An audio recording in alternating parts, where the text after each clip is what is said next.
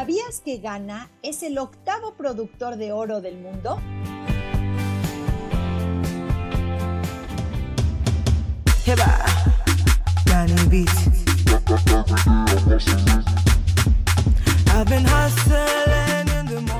Un programa para soñadores, aventureros que quieren disfrutar de las maravillas que tiene México y el mundo.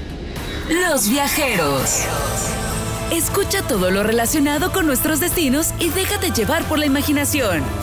Marino Elkin tiene para ti Los viajeros. Qué gusto que estás con nosotros en tu programa Los Viajeros. Un programa, bueno, ¿qué les digo? La imaginación es todo aquí, todo. Bueno, por supuesto que nuestro invitado también es súper importante y bueno, que ustedes nos escuchen porque de qué sirve que el invitado viaje conmigo sola. Pues no, no, necesitamos a ustedes que viajen con nosotros. Les agradezco enorme, enormemente todos sus comentarios. De verdad, me encanta recibir comentarios, prender mi teléfono y ver la cantidad de mensajes que recibo de ustedes. De verdad, eso llena el corazón, llena el ánimo, las ganas de seguir trabajando y consiguiendo más invitados y que nos lleven al fin del mundo, que nos lleven a lugares extraños, lugares que no conozcamos, que sea un lugar especial para todos nosotros. Así que les agradezco de verdad, pónganme a trabajar y pongan a trabajar a mi productor, a mi productora Diana, a, a Leo, que sin ellos pues el programa no se haría. Así que les agradezco también muchísimo toda la ayuda de todos los que me ayudan a que este programa se lleve a cabo. Quiero recordarles que en Face y en Instagram me pueden localizar como Los Viajeros con Marinoel. Recuerden que Marinoel se escribe Marie Noelle, ya también me han mandado mensajes que no me encuentran, pues encuéntrenme porque si no, no viajan conmigo. Y en Spotify y en nuestra plataforma están nuestros programas. En Spotify pueden encontrarnos como Los Viajeros-la HR y en, nuestra plataforma www.lahr.mx. Ahí nos localizan, ahí nos encuentran, ahí viajan con nosotros. ¿Y qué creen? Yo soy Marinoel. ¿Y qué les parece si comenzamos?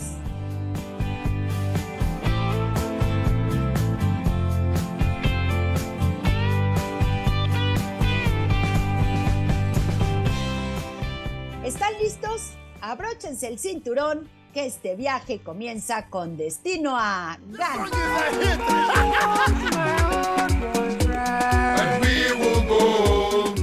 Bueno, pues ya estamos aquí con nuestra invitada del día de hoy. Me da muchísimo gusto recibir. Luisa, ¿cómo estás? Bien, bien, muchísimas gracias por tenerme de invitada aquí del otro lado del planeta, digamos, pero bien, muy contentos de estar con ustedes. ¿Cómo es que una mexicana se nos va a Ghana? La perdimos en Ghana. Nos me perdí en Ghana, pues llevo en África casi 13 años, en diferentes países y bueno, ahora en Ghana. Aquí estamos con tres, tres chamacos y un marido. ¿Es difícil irse a vivir a África? No, no, no, no, para nada. Vives como en México, tienes todas las comodidades de México en cuestión de servicio, una casa grande, facilidades, está cerca de Europa. Obviamente sí es un contraste cultural, pero bueno, en México tenemos el mismo contraste eh, socioeconómico, entonces no, no es tan diferente la verdad. Muy bien, bueno, pues ya nos vamos, ya vamos a conocer un poquito de este lugar. Eh, tú vives en la capital, ¿no? En Accra. Sí, sí, sí, sí, es la capital. Eh, hay obviamente un puerto que se llama Tema, eh, hay otra ciudad muy grande que se llama Kumasi, pero sí la capital es Accra. Aquí estamos. Muy bien, bueno, pues vamos a conocer un poquito de Ghana, nos vamos a un corte comercial y regresando verán qué interesante la cultura de África.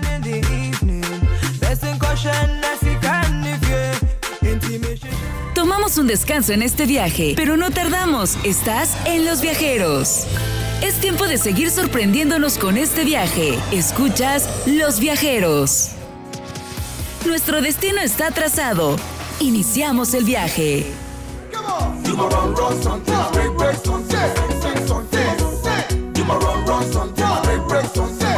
Bueno, pues ya estamos aquí de regreso viajando a Ghana y verán qué interesante. Ghana es un país del oeste de África y su capital es Accra. Limita al norte con Burkina Faso, al este con Togo, al oeste con la costa de Marfil y al sur con el Golfo de Guinea. El territorio fue objeto de constantes expediciones europeas, principalmente de portugueses, británicos y de menos grado de daneses, suecos y prusianos, para el comercio de la gran cantidad de oro que había en la zona. Por eso el territorio se le denominó Costa de Oro. Actualmente el país es una de las democracias más potentes del continente. Ghana es conocida por sus ricas tradiciones culturales, incluyendo música, danza y arte, que ya vamos a ver un poquito de eso, que es de verdad muy interesante, algo completamente diferente a lo que tenemos aquí en México. Pero primero que nada, Luisa, dinos cómo llegamos de México. ¿Cómo llegamos de México? Como te platicaba, llevo ya casi unos 13, 14 años en África. Primer país, obviamente, bueno, África, Oriente Medio, fue Egipto.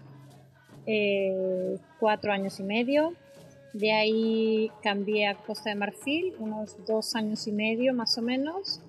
Eh, de Costa de Marfil viví en Nigeria, cuatro años. Y ahora Ghana. Llevamos aquí sí te has movido definitivamente. Y cuando sales de México, ¿por dónde te vas? ¿Hay que hacer escala en Europa? ¿Dónde haces escala? ¿Hay vuelos pues directos? No, vuelo directo no, tienes que volar o vía Europa, obviamente puedes agarrar Inglaterra, puedes agarrar Francia, puedes agarrar Ámsterdam, vía Estados Unidos también puedes volar, tienes dos opciones, creo hay dos líneas aéreas que vuelan vía Estados Unidos, nunca las he probado, pero vía este, Europa llegas perfecto. ¿Cuánto es de vuelo? ¿Cuánto tiempo en vuelo para llegar hasta Acra? por lo menos seis horas de vuelo, seis, siete horas de vuelo y ya de ahí tienes que aventar obviamente el tramo, obviamente las escalas, porque obviamente viniendo de, de África no es como que el perfect match para, para tu conexión, entonces sí te avientas unas escalas como de seis o ocho horas y de ahí, pues obviamente México, ¿no? Que es, que es un tramo también bastante grande. Es toda, toda una aventura volar, no es como que agarrar un vuelo y llego en cinco minutos. Es un viaje largo, cansado, eh, pero bueno, vale la pena. Una vez al año vale la pena. Lo tienes que pensar, ¿eh? Cuando sales, porque es más de un día casi llegar a México mentalmente tienes que prepararte cuando tienes que viajar. Realmente no es, no es nada fácil. Y con tres hijos menos. Ya me imagino. Cuando llegas al aeropuerto de Acra, ¿es fácil moverse a la ciudad? ¿Está en la ciudad? Eh, ¿Cómo es el, transporte? Es fácil, es una ciudad chica. Eh, buenamente el país es grande, tiene unos treinta y tantos millones de habitantes, pero tal como la ciudad como Acra, creo que no llega a cuatro, algo así, o sea, es chico realmente es tranquilo. Eh, llegas a un país africano, llegas a África, entonces automáticamente se convierte el racismo hacia los blancos, no, los, los, no la gente de color hacia, no los blancos hacia la gente de color, sino es al, a la inversa. Entonces, este, como en cualquier país, llegas como un extranjero, tienes que negociar, tienes que regatear, tienes que, que buscarle, este, pero al final y al cabo la, la, gente, la gente es buena, la gente te ayuda. Eh, sí tendrás tus challenges y tus, tus, historias buenas y malas, pero estás en un país seguro. Realmente estás en un país seguro y, y como dices, con muchísima cultura y por muchísimo que descubrir. Entonces te puedes mover, te puedes mover en Uber, te puedes mover en transporte público. Obviamente no estás en un país donde hay un metro, donde hay un autobús que llega a una hora exacta eh, ni nada por el estilo, pero obviamente estás en un, lugar que es mucho más abajo que un tercer mundo. Pero bueno, hay gente que le gusta eso, hay gente que no está hecha para eso, pero pues es una aventura, ¿no? Es algo, algo que vivir. ¿En qué idioma te comunicas con la gente?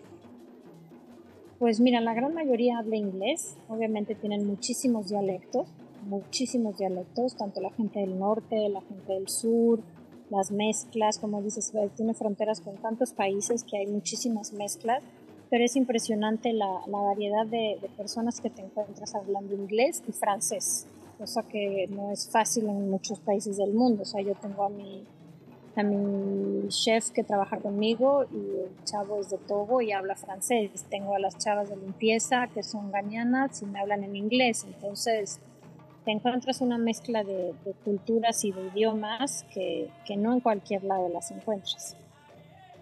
¿Y qué me dices de la moneda? ¿Qué moneda vamos a tener que llevar cuando vayamos?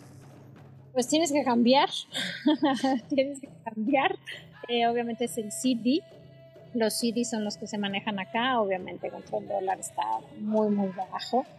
Eh, creo que está 13, un CD es 13, 13 dólares, algo así, cambia cada rato, pero está como entre 12 y 13 y que llevan al día a día y felices, felices con una sonrisa en la boca, sin quejarse, sin este sin armar pleitos o revoluciones o paros o, cosas que ves en otras partes del mundo que dices, bueno, los deberían de traer a vivir acá un rato en carne propia para, lo que ve, para que vean lo que es la pobreza y, este, y a ver si así se dejan de quejar en el resto del mundo.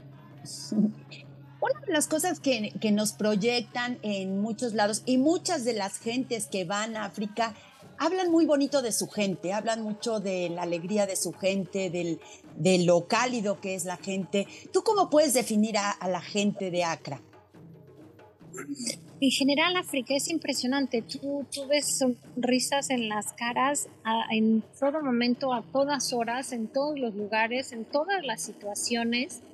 Eh, vas viajando en coche, en avión, eh, eh, los ves en la calle, vestidos, a lo mejor a veces sin vestirte, y siempre están sonriendo. esa sonrisa que tienen los africanos en general, porque no nada más es Ghana. Te digo, me he movido en tres países de África, eh, y esa sonrisa es un sello que, que es envidiable, envidiable y admirable al mismo tiempo, porque, porque no, no les importa la situación en la que están, pero están felices felices de la vida, felices de, verte, felices de sonreírte. La verdad es algo, algo que tienes que venir a, África para vivirlo, la verdad. Pues nosotros estamos felices de tenerte en el programa, así que ya compartimos la felicidad contigo. Cuéntanos, ¿qué vamos a ver en Acra? ¿Qué, qué, qué nos presenta Acra? Cuando lleguemos, ¿qué vamos a encontrarnos aparte de Luisa en Acra? Pues mira, no es una ciudad muy grande, la verdad no es una ciudad muy grande. Eh, como lo mencionaste, obviamente estuvo colonizado por los portugueses primero.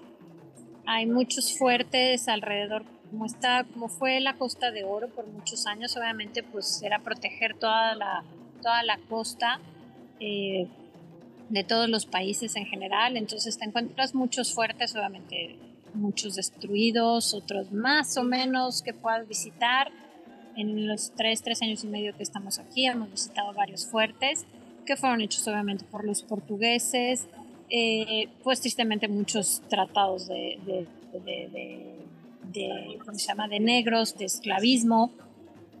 Eh, luego obviamente se metieron los, los holandeses, estuvieron por acá un rato, hasta que al final, bueno, obviamente estuvieron los ingleses y lograron su independencia. Fue uno de los países que logró su independencia creo que antes que cualquier país africano. Entonces, este, pues en general no, no, no, este, no ves muchos monumentos, no entras a, un, a una ciudad como monumentos, obviamente, infraestructura es pésima, una avenida principal a lo mejor, pero en cuestiones históricas pues no, no hay mucho que ver realmente, no hay mucho que ver, su, su cultura, pues obviamente lo poco que pudieron se destruyó y solo les quedan sus creencias, sus culturas, sus religiones, sus ritos que obviamente los hacen en sus aldeas, en, los centros en donde ellos viven, ¿no? En la ciudad como tal, ¿no? No te encuentras una iglesia espectacular o como en Costa de Marfil. En Costa de Marfil tienes una, una sinagoga, el tamaño de una sinagoga en medio de la nada, espectacular, que dices, ¿qué hace aquí esto? O sea, ¿cómo puede haber una sinagoga aquí en medio de África donde con el nombre de una sinagoga y hay una, una, este, hay cosas espectaculares, ¿no? Pero la mayoría ya no existen. Esto, esto que nos cuentas, eh, bueno, ya nos mandan a corte comercial, vamos a regresar de corte, pero bueno, es muy interesante cómo puedes encontrarte esto a medio camino, lo que tú dices, ¿no? Pero bueno, vamos a platicar un poquito más de África, de Ghana, regresando del corte comercial. ¿Sabías que? Ghana es un país de África Occidental con más de 23 millones de habitantes, lo que lo convierte en el más poblado de la región. Quédate, continuamos con los viajeros. Tomamos un descanso en este viaje, pero no tardamos. Estás en Los Viajeros. Es tiempo de seguir sorprendiéndonos con este viaje. Escuchas Los Viajeros.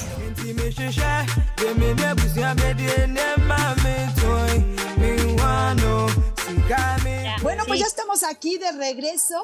Regresamos a Los Viajeros viajando a Ghana y cuéntanos un poquito de esta sinagoga. Nos contabas que es eh, diferente a los musulmanes de otra zona. Pues sí, hay, muchas culturas, obviamente, pero la gente del norte se enfoca un poco más a lo musulmán. Tienes mezquitas, obviamente. En Accra hay una mezquita bastante grande, obviamente. Pero bueno, viví en Egipto cinco años, entonces te puedo decir que no es igual que Egipto.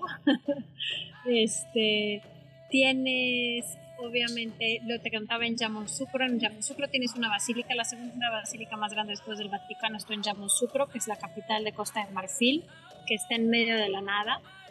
Eh, entonces ves unas cosas y unas combinaciones eh, tan impresionantes, pero al final no es tanto de religión acá, sino todos son africanos, todos son africanos, entonces eso es lo bonito. Si tú te vas a un país, te cuenta yo que viví en Egipto, es un país musulmán, y si ves una línea, si ves una, una religión que rige el país, obviamente viajas a Dubái y mucho más, eh, viajas a Abu Dhabi, está igual, obviamente, pero, pero en África sí, obviamente estuvieron, tuvieron la opción de, escoger, pero no, no están regidos tanto como por una religión, ¿no? O sea, no ves esa marca de quiénes son los musulmanes, quiénes son los cristianos, etcétera, etcétera, ¿no? Como que al final todos son africanos y, siguen las mismas culturas, pero africanas como tal, sus raíces como tal. Cuéntanos, ¿hay algún museo que podamos ver toda esta cultura? Eh, porque a veces como que a los viajeros les encanta esto del museo, de, saber la historia del lugar. Pues mira, para ser honesta, ningún, ningún museo como tal en la ciudad eh, he visitado porque nunca nos los han mencionado. O sea, por lo general cuando llegas, obviamente te metes al grupo de expatriados de habla hispana, hay grupos de habla hispana, los grupos de españoles, los grupos de latinos, los grupos de mexicanos, como son los primeros que te acogen, obviamente. Entonces te dicen, oye, pues vete para acá, vete para acá, conoce eso. Y la verdad jamás nos han, nos han dicho que vayamos a algún museo de la ciudad como tal. La poca historia que, que conocemos es por medio de los fuertes, donde fueron las, las invasiones, donde fueron las guerras, donde fueron los tratados. Tú vas a Senegal también, es impresionante, vas a la Isla Borré, es una de las islas donde, donde ahí mandaban a todos los prisioneros de África eh, a hacer tratados. Y no tanto por los portugueses y los holandeses, o sea, las mismas tribus africanas eh, vendían a su gente o sea, no nada más eran nosotros los malos, eran también ellos mismos vendían a, sus gentes, a sus mujeres y a, sus mejores trabajadores a, los blancos. Entonces, pues por ahí es como por donde te vas empapando un poco de la, de la historia y vas palmando qué es lo que pasó y qué es lo que ha sucedido. Eh, vas a un museo y obviamente te mueres de la tristeza. Fui apenas la semana pasada a Sao Tomé, que es una isla que fue, es, es portuguesa, obviamente, fue, fue gobernada por los portugueses, ya logró su independencia hace muchos años, hace unos 40, 50 años más o menos, eh, y entras a los fuertes y ves unas cosas, unas, y ya sabes, típico que ves el, la cosa de las iglesias, y ves todos los botafumeiros y todos los santos, y en unas condiciones que en cualquier parte del mundo estarían en una vitrina con alarmas, con seguridad, con una explicación. Y esto es el señor así como que pues mire le abro aquí el este y le pongo y le enseño y si quiere sientes y mire la toque la porcelana de Inglaterra y todo así y es eso por eso no les dura nada por eso no les dura nada o sea es impresionante, tienen muchas cosas buenas, pero un gran defecto que tienen es que son súper descuidados, súper descuidados, no, no, no tienen esa cultura, no tienen esa cultura o valoran las cosas, para ellos no, no, no está, no está en su mentalidad. para ellos es yo tengo dinero para comer hoy y mañana y me da igual que pase pasado mañana. Está, es otra cultura completamente diferente, ¿no? Dime una cosa, eh, eh, las casas, las construcciones en general de la ciudad, ¿se van un poco al lado europeo, habiendo tantas este, invasiones que tuvieron ustedes? Pues tienes, obviamente, época colonial, que hay unas casas súper antiguas, muy bonitas. Yo vivo en una casa colonial de hace muchísimos años, con 20 ventanas alrededor de la casa que esa era la época en la que se usaban la ventanita y la otra ventanita y la otra ventanita. Muy bonita, obviamente. Eh, cero práctico hoy en día para limpiar, pero, pero esa era la época, ¿no? Que realmente recibías la luz de afuera, tenías terrazas eh, con techos altos para protegerte del sol eh, y de las tormentas de arena, obviamente, pues aquí llegan las tormentas de arena. Eh, de la lluvia. Aquí hay dos épocas en el año, que es calor y lluvia, no existe el invierno, obviamente, ni el otoño. Entonces, son muy bonitas, son muy bonitas. En la ciudad, obviamente, tienes varias, varias casas de ese estilo. En mundo tienes ya grandes edificios. Eh, y en las aldeas, pues tienes la típica casa hecha de adobe, redonda, de choza, con techo de palma, eh, que es en donde vive la mayoría de, de, la gente. Esas son las antiguas. Ahora, obviamente, ya son medio flojos y ya nada más ponen el techo de lámina y cuatro o cinco ladrillos y, y ya es la casa, ¿no? Realmente las, las, las casas bonitas son de adobe redondas con su techo de palma. Luisa, chismeanos, ¿qué te dicen en el chat este de qué te aconsejan conocer? A ver, cuéntanos. ¿Qué has ido a conocer? Ah, en, de en de extranjeras. Pues mira, mucha gente llega eh, por diferentes razones, eso es, es impresionante, todo el mundo llega por diferentes razones, nosotros estamos aquí obviamente por un contrato de una empresa internacional, eh, mucha gente llega con propósitos altruistas de ayuda, eh, muchísimos doctores cubanos eh, llegan aquí también, obviamente extranjeras casadas con, con locales, africanos, obviamente, que pues se conocieron estudiando en el extranjero, como en todos lados en todas partes del mundo, la gente con dinero, eh, pues se va a estudiar Estados, se va a estudiar al extranjero, estudia en Europa, estudia en Inglaterra y este y obviamente eh, pues conocen a las extranjeras y al final pues viven una época acá y otra época en Estados Unidos, en Europa, perdón, en el extranjero. Entonces, pues es una mezcla súper interesante. Entonces tienes amigas que son pues mitad locales que te pueden aconsejar eh, que se conocen los mercados, que obviamente pues casados con un local tienen otra mentalidad, otra forma de, tratar a la gente, eh, gente que viene por X número de, tiempo, de trabajo, que a lo mejor muchas esposas extranjeras no les gusta venir a estas partes del mundo, muchísimas conozco que solamente mandan al marido, pero bueno, tristemente acaban quedándose con una africana o con una extranjera y este y bueno, hay gente que llega viviendo aquí. Yo conozco a una señora argentina que creo que lleva viviendo aquí 18 años y gente que hace negocios aquí. El marido se casó con un libanés y viven acá, o alguna otra amiga italiana casado con otro eh, amigo nigeriano de origen italiano y, viven ahí, hacen negocio ahí y, son gente son, gente de color blanca realmente, o sea, no son africanos como tal. Hay mucha, sobre todo en Costa de Marfil también hay mucha gente eh, que son de diferentes nacionalidades, que sus papás pues emigraron ahí por cuestión de negocios y, y ahí viven y han crecido y ahí se han casado y, y son felices realmente. Ellas te recomendaron el lugar donde irte de vacaciones. A ver, cuéntanos de la playa donde estás. Ah, esta se llama, eh, está, se llama Axim, el pueblo se llama Axim, está en una ciudad se llama Takoradi. Tienes que volar. Bueno, puedes conducir, pero sí, las carreteras de aquí no son muy recomendables. Eh, si Puebla tiene hoyos, pues África tiene más. Entonces, ¿qué te puedo decir? Eh, pero bueno, puedes llegar, puedes llegar, claro que sí puedes llegar y, pues lo que buscas, es lo que buscas porque obviamente viajar de fuera de Ghana es carísimo, tienes que agarrar un viaje a Europa, quieres ir a Sudáfrica, tienes que conectar vía Johannesburgo y luego de Johannesburgo tienes que bajar a Sudáfrica y es un buen, largo vuelo.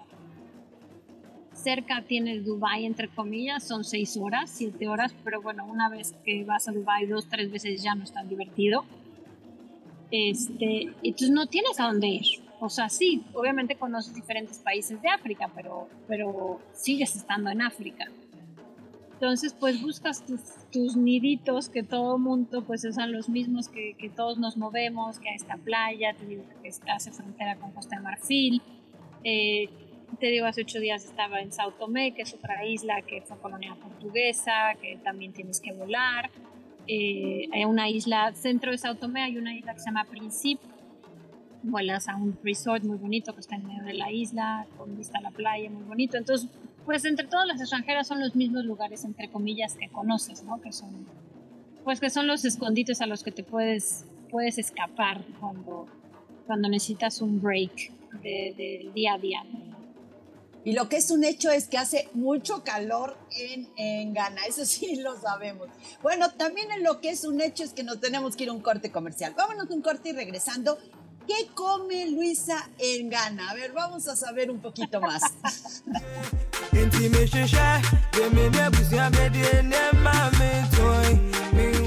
Tomamos un descanso en este viaje, pero no tardamos. Estás en Los Viajeros. Es tiempo de seguir sorprendiéndonos con este viaje. Escuchas Los Viajeros. ¿Sabías que? El CEDI es la moneda de Ghana desde 1965, cuando sustituyó a la libre esterlina del África Occidental. Nos escuchamos el próximo programa. Continuamos con los viajeros.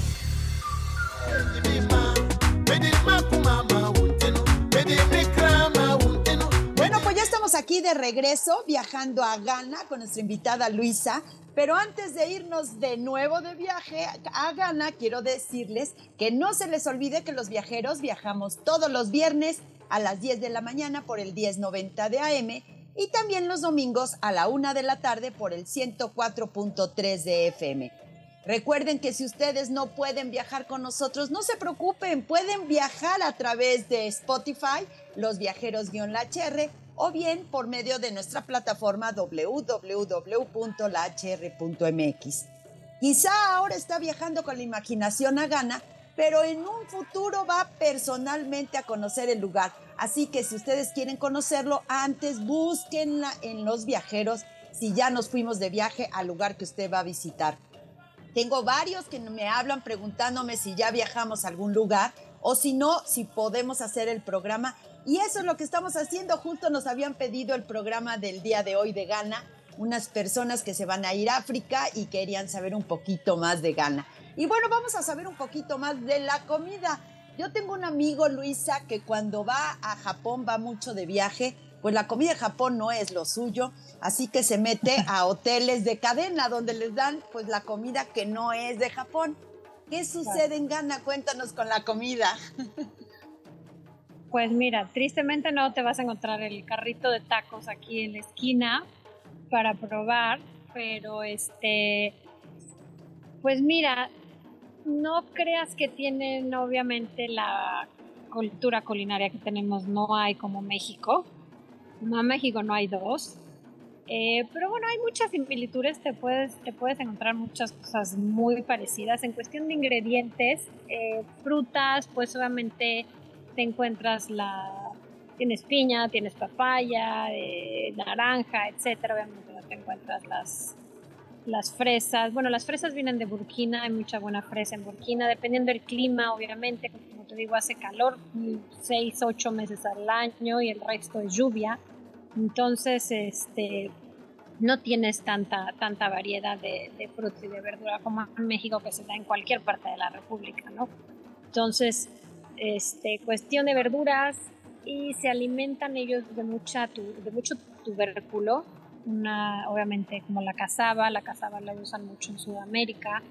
Eh, tienes el ñam, que es otro tubérculo bastante grande, lo, lo, usan un poco como, bueno, obviamente a, en hoteles, te lo ponen un poco como papas fritas, obviamente que viene del ñam, pero ellos con todos estos tubérculos y, y con... Eh, con sus morteros, pero son de, para ellos los usan de madera, no los usan de piedra como nosotros, de un volcán, sino los usan de madera grandes en donde a base de, pounding, de, pegarle a, a, estos tubérculos y a mezclarlos o, dejarlos fermentar, eh, hacen unas masas, unas masas en las cuales de ahí ya se empiezan a, a, denominar sus, sus, platillos, que si es el kenke, que lo dejan fermentar, lo mezclan con un tipo de harina, que es este, usan mucho la manioc, que es otro tubérculo mezclado con otra cosa y con salsas, usan mucho condimentos secos, obviamente, porque no tienen, no tienen para, para proteínas frescas, obviamente. Entonces utilizan muchos condimentos frescos, usan otros, otros condimentos secos para mezclarlos. Entonces al final son un poco como de masas, de tubérculos eh, mezclados, eh, sazonados con, con, con, con, pescados secos, pescados ahumados. Eh, consumen mucho el, el, catfish, el pez gato, obviamente, de, obviamente yo ni de broma me lo como pero, pero hay gente que sí lo aprecia, hay gente, a lo mejor no lo he comido realmente de la manera que se tiene que comer, y pues obviamente tienes que confiar. Una, una cosa súper importante en África es la, la, higiene y, el, el, problema, tienen tan, tienes tanto problema de electricidad que tienes que tener mucho cuidado dónde comes, de dónde compras y, y en dónde consumes. O sea, yo tengo dos generadores de luz y, y, se me, acá no se me va tanto la luz. En Nigeria a lo mejor podía vivir dos, tres días sin luz, pero tenía que tener, obviamente, eh, dos generadores de luz para, para sobrevivir, ¿no? Para subsistir con niños, bebés, comida, etcétera, ¿no? Pero la gente vive así. Yo como expatriada pues sí tengo ese privilegio, pero la gente local no tiene ese privilegio. Entonces, pues de eso, en eso se basa su, su comida, ¿no? Su gastronomía, su, su día a día eh, eh, de alimentación, ¿no? O sea, eh, plátanos, obviamente los mejores plátanos fritos que me he comido fuera de Veracruz son aquí, son espectaculares, este, pero no creas que tienen una, una variedad, o sea, subsisten los subsisten y se alimentan de lo que, de lo que tienen, o sea, de, hierbas y de legumbres que dices, ¿qué es esto? O sea, esto me sabe a hierba seca pues sí, pero para ellos son sus espinacas, por decirte así, ¿no? O sea, no, no, no es nada. Comen mucho picante, eso sí, te encuentras mucha variedad de chiles, muy interesante. Obviamente, para hacer mis salsas en molcajete cada ocho días, soy feliz usando los chiles africanos porque me salen perfectos a mi chef mis salsas frescas de molcajete con chiles africanos. El aguacate no hay como nuestro aguacate hash, obviamente, en ninguna parte del mundo pero bueno, encuentras algo, tengo mi árbol de aguacates, que saco mis aguacates de vez en cuando, mis árboles de papayas, muy buenas papayas, piñas espectaculares, pero no, realmente no es una, no, no, puedo decirte que es una experiencia gastronómica eh, eh, comer en África, por así decirlo. Oye, Luisa, ¿alguna vez nos eh, comentaron algo del desayuno? Nosotros damos por hecho que los desayunos son como los nuestros, los mexicanos, ¿no? De chilaquiles, huevos, en fin, de jugo, fruta, pan de dulce, muy completos. Vas a Europa y te encuentras con que el desayuno incluido en tu, en tu programa de viaje es un pan y un café. Y no vayas a un zumo de naranja porque el zumo de naranja te va a costar más que todos los desayunos de todos los días porque es carísimo. ¿Cómo es un desayuno en Ghana? No lo que tú desayunas. ¿Cómo desayuna la gente de ahí? La gente almuerza, la gente empieza muy temprano porque obviamente hace muchísimo calor. Entonces la, gente empieza a las 5 de la mañana a, circular, a, moverse. O sea, yo a las 5 y media ya estoy levantada. Eh, y realmente no desayunan, o sea, se movilizan, se desplazan, obviamente el transporte público es pésimo, los pobres tienen que batallar, este, la combi para acá, la combi para allá, obviamente para llegar de la ciudad, de las afueras a la ciudad es un desastre, tráfico, ya sabes, ¿no? Como cualquier país pésimamente mal organizado y, y desarrollado, este, los pobres empiezan temprano, entonces realmente no, no desayunan, sino empieza su almuerzo, como diríamos un poco en México, tipo 11 12 del día, cuando ya el sol empieza a bajar un poco, 12, 1, y te digo, su, alimentación es, a base de tubérculos, que es lo que más les llena, obviamente. Eh, maíz, mucho maíz, completamente diferente a lo nuestro, pero utilizan mucho maíz, un poco más blanco, no tan amarillo que usamos nosotros para nuestras tortillas, pero también a base de maíz, mezclado con, con harinas, harina de manioca, que es otro tubérculo que te decía, y realmente eso es un desayuno. O sea, eso es su almuerzo a mediodía, obviamente es arroz, parte de su, parte de su cultura. Eh, no son tan paneros, no consumen tanto pan porque obviamente es caro, pero bueno, algo de pan local sí, sí consumen obviamente. Eh, es triste porque, te digo, mi, esposo trabaja en una empresa de alimentos y tristemente eh, de los negocios más bajos en cuestión de leche es África. ¿Por qué? Porque la gente no paga. La gente no paga una leche en polvo y es la leche que nutre a los niños, pero con toda esta revolución de, alergias y de, y de que no consumir leche y no consumir lácteos, etcétera, este, pues África no, no paga, no paga la leche y es muy triste porque realmente pues, es de las pocas fuentes que tienen de nutrición para los niños y, no lo pagan. Entonces, aparte de todo, es mal nutrido, mal nutrido y te encuentras una cantidad de gente con anemia impresionante. desde que nacieron la tienen y yo creo que ni se han enterado. Sí, yo creo que es de, como de generaciones en generaciones. Luisa, nos tenemos que ir, se nos acabó el tiempo pero me gustaría que te despidas con la frase, ya sé que en el de, en la lengua original pues está un poquito complicada, pero bueno, en inglés. Sí, es muy complicada. La voy a, voy a trabajarla, voy a trabajarla porque aparte hay diferentes dialectos, pero este, pero bueno, me platicabas que a trip is not about the place you visit, but rather the stories you bring back home to share. Y eso es lo que cada verano trata de hacer, eh, llegar con la familia y bueno, platicar cualquier cantidad de experiencias que, que nos hace eh, valorar dónde estamos y agradecer lo que tenemos. Ay, qué lindo terminaste, Luisa. Nunca me habían dicho eso. De verdad, muchísimas, muchísimas gracias por estar en Los Viajeros. Fue un placer tenerte. Yo sé que el internet no anda muy bien, así que les pido a todos los viajeros que todas las fallas de internet que nos hayan podido pasar, bueno, pues son muy lógicas en un lugar como este. Muchísimas gracias. No, por nada, a ti, gracias por tenerme y encantada. Cuando quieras otro país, me avisas y, te lo platico. Nos vamos por Egipto, ¿te late? Claro que sí, ahí estaremos platicándote todo. Muy bien. Bueno, y a ustedes muchas gracias por estar en Los Viajeros y les recuerdo que un viaje no se trata de los lugares que visitas, sino de las historias que traes a casa para compartir.